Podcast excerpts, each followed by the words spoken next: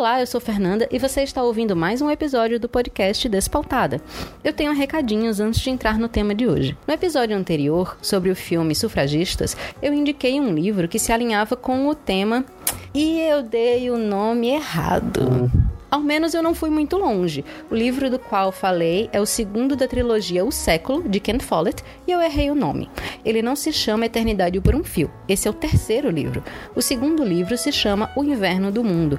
Os três são excelentes, e se você tiver interesse, eu listei tudo no post do episódio das sufragistas lá no medium.com/despautada. Seguindo com os recadinhos, eu tenho agradecimentos a fazer. Na verdade, podia ser um daqueles de Oscar, com uma lista imensa de nomes, mas eu vou citar algumas pessoas que colaboraram muito para que isso aqui estivesse no ar. Primeiro, eu vou citar o designer Petrônio Fernandes pela direção de arte do Despautada. No blog você vai poder acessar tanto o Behance quanto o Dribble dele. Depois, eu quero agradecer ao musicista Rodrigo Melo, que me emprestou um equipamento muito bacana e me deu umas dicas para a melhoria do áudio. E já que estamos aqui, eu quero mandar um salve também para Tata Finoto do Twitter Podcaster Procura e Fábio Franzoni do Jabacast. Estamos terminando estes recados com uma notícia muito boa. O Despautada já está indexado no iTunes, no Pocket Casts e no Ouvindo Podcasts.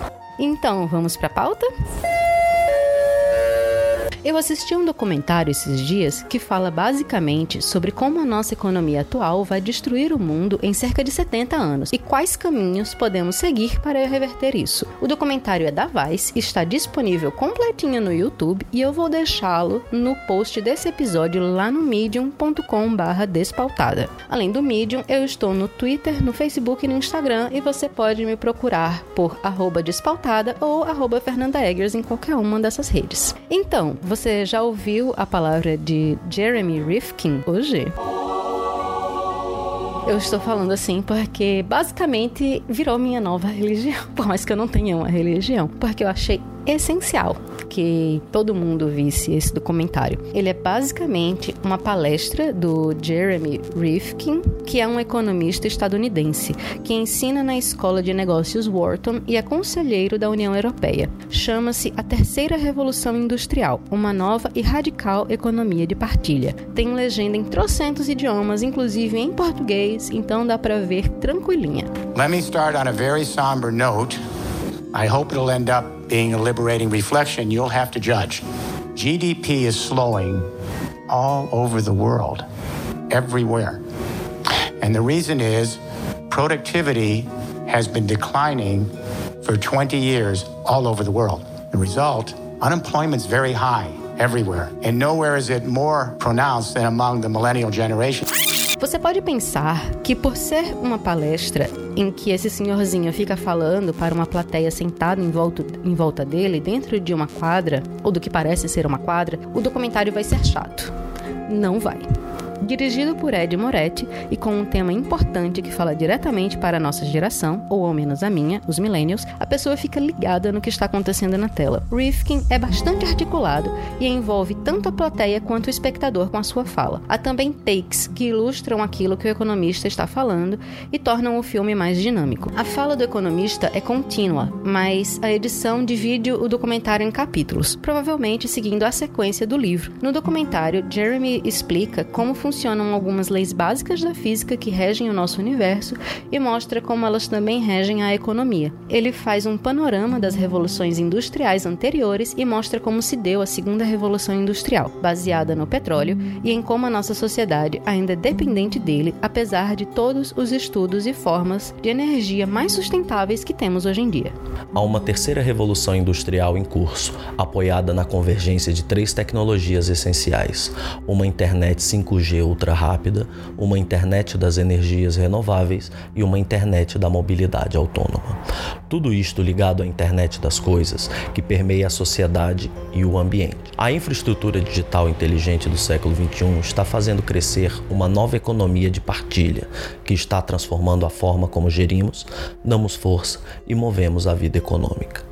No entanto, com as alterações climáticas assolando todo o planeta, esta revolução tem que acontecer rapidamente. Uma mudança desta magnitude exige vontade política e uma profunda alteração ideológica.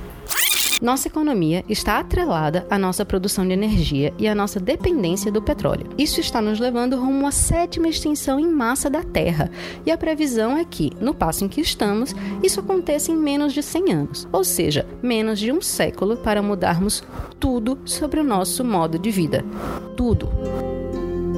E não é a alteração de tomar um banho 5 minutos mais curto, por exemplo, ainda que você deva fazer isso se puder. Há uma cidade francesa, citada no DOC, que usa 50% da água doce para resfriar uma usina de energia nuclear. Aqui no Brasil, temos o agronegócio usando 70% da água tratada, de acordo com dados de 2015 da Agência Nacional de Água. Eu vou deixar alguns links de referência lá no post caso você queira ler. Mas se o setor da indústria consome 70% da água e a população consome só 4, o impacto maior seria mudar este setor. Claro que, tendo em vista que 4% da água doce do país tem que servir para 207 milhões de pessoas e contando, além de ser um recurso escasso, mesmo que não pareça, é interessante que você incorpore a economia no seu dia a dia. Fechar a torneira para escovar os dentes, reduzir tempo de banho, não lavar calçada com a mangueira são algumas dicas. Quer um outro exemplo muito atual, muito recente de como essa produção de energia centralizada não está dando certo, no dia 21 de março deste ano,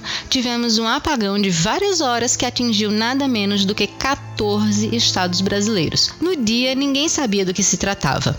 O norte e o nordeste do país ficaram no escuro, além de algumas cidades de outras regiões. Pouco depois, soube-se que foi uma falha na distribuição de energia. Você pode ver algumas matérias a respeito linkadas nas referências lá no site, e quem falou publicamente a respeito disso foi o militante do MTST Guilherme Boulos, em um vídeo divulgado em suas redes. E nós vamos ouvi-lo agora. Olá, eu sou Guilherme Boulos e quero conversar com vocês sobre o apagão. Pois é, essa semana o Nordeste e o Norte do país ficaram no escuro por várias horas num apagão que atingiu mais de 70 milhões de pessoas. O que aconteceu para deixar um terço da população brasileira sem energia elétrica? O governo Temer se apressou em botar a culpa na Eletronorte, uma empresa pública do setor de energia, tentando com isso dar argumento para a privatização da Eletrobras. Mas não demorou nenhuma hora para ser desmentido pelos fatos. A falha aconteceu nas linhas de transmissão da usina de Belo Monte, na subestação de Xingu, que foi privatizada para uma empresa chinesa, a State Grid. Segundo a denúncia do Coletivo Nacional dos Eletricitários, o apagão pode ter sido causado por um teste de elevação de carga pela empresa chinesa em momento inadequado. Esses testes são feitos de madrugada, quando pouca gente usa energia elétrica. Dessa vez, fizeram durante o dia, onde a carga da rede já é alta. Por isso, é puro cinismo de Temer querer usar o apagão para defender a privatização da Eletrobras. É exatamente o contrário. O apagão ocorreu por uma falha numa estação controlada por uma empresa estrangeira. A privatização é um atentado à nossa soberania. Entregar o controle da energia elétrica do Brasil para outro país é algo muito grave. Não à toa que a Alemanha e os Estados Unidos acabaram de aprovar leis proibindo isso. Além disso, as distribuidoras de energia estaduais que foram privatizadas no Brasil levaram a um aumento enorme da tarifa. A tarifa de energia elétrica, em 10 anos, cresceu duas vezes mais que a inflação. E a privatização ainda deixa o país mais vulnerável a apagões como o que ocorreu agora. Uma empresa privada não está preocupada com a qualidade do serviço, tem apenas a ganância de lucrar cada vez mais. Não vamos cair no conto do vigário. O preço dessa brincadeira de Temer pode ser colocar o país no escuro. Boulos faz uma denúncia séria. O vídeo, que vocês ouviram o áudio agora, também está disponível no blog. Mas chega de exemplos práticos e vamos voltar ao tema original. What's happened in the 10 years since that first conversation with the chancellor? We are now in Germany at 32% of all of the electricity power in Germany now is solar and wind. Right now. In 10 years. And this is a northern country, doesn't have a lot of sun. We're going to be 35% of the electricity, solar and wind by 2020. We're going to be 100% renewable energy by 2040. Absolutely. Essas não são as únicas desgraças no nosso modo de vida atual, e o documentário da Vice lista muitos outros. Além de mostrar como é que estamos destruindo o planeta. O lado bom é que, junto com o alerta, Jeremy apresenta uma solução e ela está ligada ao modo de vida que os millennials tentam levar. Olha só, como é bom ouvir algo de positivo sobre a minha geração. A gente cresceu com uma preocupação com o meio ambiente, com o entendimento de que não tem para que usar mais recursos do que o necessário. Temos toda essa ideia de compartilhamento de carros ao invés de possuir um automóvel, que começa com iniciativas como o Uber e que pode evoluir futuramente para um modelo ainda mais econômico e sustentável, principalmente com os carros elétricos. A nossa ideia de liberdade e de sucesso também não é baseada na posse, sendo assim podemos repensar o nosso modelo de consumo. But the technology doesn't do it alone. We have to change consciousness. I'm only guardedly hopeful. Uh, you know, I'm not naive. I'm guardedly hopeful. I think that what I've said is really a tough challenge. But I'm guardedly hopeful because human beings are the most social creature on this planet. When we get the story right, we move quickly. I'm always amazed when I fly and I see electricity grids across continents and highways and urban centers, and I think, my God, that was all done in 50, 60 years? It's amazing. When we get the story, we move quick. We're a very social creature. Junto a toda essa mudança, essa revolução de pensamento, vem um modelo de geração de energia sustentável e ecológica, como energia solar e eólica, implantadas de uma forma descentralizada. Também temos a internet das coisas, que facilita ainda mais a transição para um novo modelo. Uma vez que mudamos a nossa relação com o consumo, estamos conectados e gerando energia barata de forma descentralizada, a gente passa a ter condições de de repente não entrar em extinção e não levar conosco os colegas animais, os companheiros de planeta, nesse processo de autodestruição. Tem que levar isso em consideração também. Esse é o único planeta que nós temos. Não tem outro. Até em Wall-E, aquela animaçãozinha dos robôs da Pixar, no fim das contas, o único planeta compatível com a vida é a Terra. A animação já tem 10 anos. Isso não é mais spoiler, né? Classified. Name. Wally. Wally. Wally. Eve. Eve. Eve. Ah. Eve. Eve. Eve. Eva.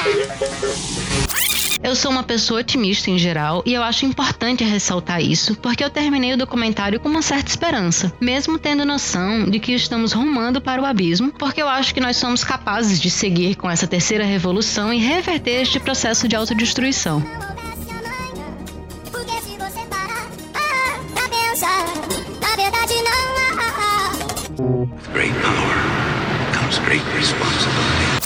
No final, bateu uma sensaçãozinha de superpoder, de poder ser uma engrenagemzinha nessa máquina da evolução e ao mesmo tempo de responsabilidade, o sentimento de eu tenho que fazer alguma coisa, mesmo que seja só convencer mais uma pessoa a ver esse documentário e a pensar em formas de aplicar as mudanças para ontem às três da tarde. Você não vira presidente da República? Você não vira presidente da República pra poder falar! Então, eu não quero virar presidente, mas eu sou a dona desta bagaça aqui. E, na boa, eu quero um presidente ou uma presidenta que tenha responsabilidade com essas coisas, sabe? Dentre a responsabilidade com outras coisas também. Queria aproveitar agora para agradecer esta narração maravilhosa de Fábio Cardoso. Muito obrigada. E eu sei que eu já falei das redes sociais lá no início, mas eu esqueci de falar do e-mail. Eu sempre esqueço de falar do e-mail. Temos um e-mail. Na verdade, eu tenho um e-mail. Eu não sei porque eu falo no plural. Eu acho que é costume de fazer assessoria de comunicação. É, mas enfim, tem um e-mail. Você pode falar comigo, mandar áudio, qualquer coisa assim, pelo despautada@gmail.com. E se você quiser receber não apenas os episódios, mas algumas novidades, uns textos interessantes, algumas coisas que eu andei lendo e que eu acho bacana, tem a newsletter, que é tinyletter.com barra despautada. Qualquer texto que você acessar lá no Medium, você vai ver no final antes do último GIF, porque os textos no Medium geralmente têm GIFs ou imagenzinhas legais e complementam o que eu falei aqui em áudio. Antes do último GIF, tem lá a área para você se inscrever na newsletter. A frequência é baixa, às vezes acontece de eu mandar semanalmente, mas o normal é que eu mande de 15 em 15 dias. E acho que é isso, acho que estamos encerrando por aqui. Até o próximo episódio e eu espero que vocês tenham gostado e eu espero que vocês vão lá no medium.com/despautada e vejam o documentário, porque ele é realmente muito bacana.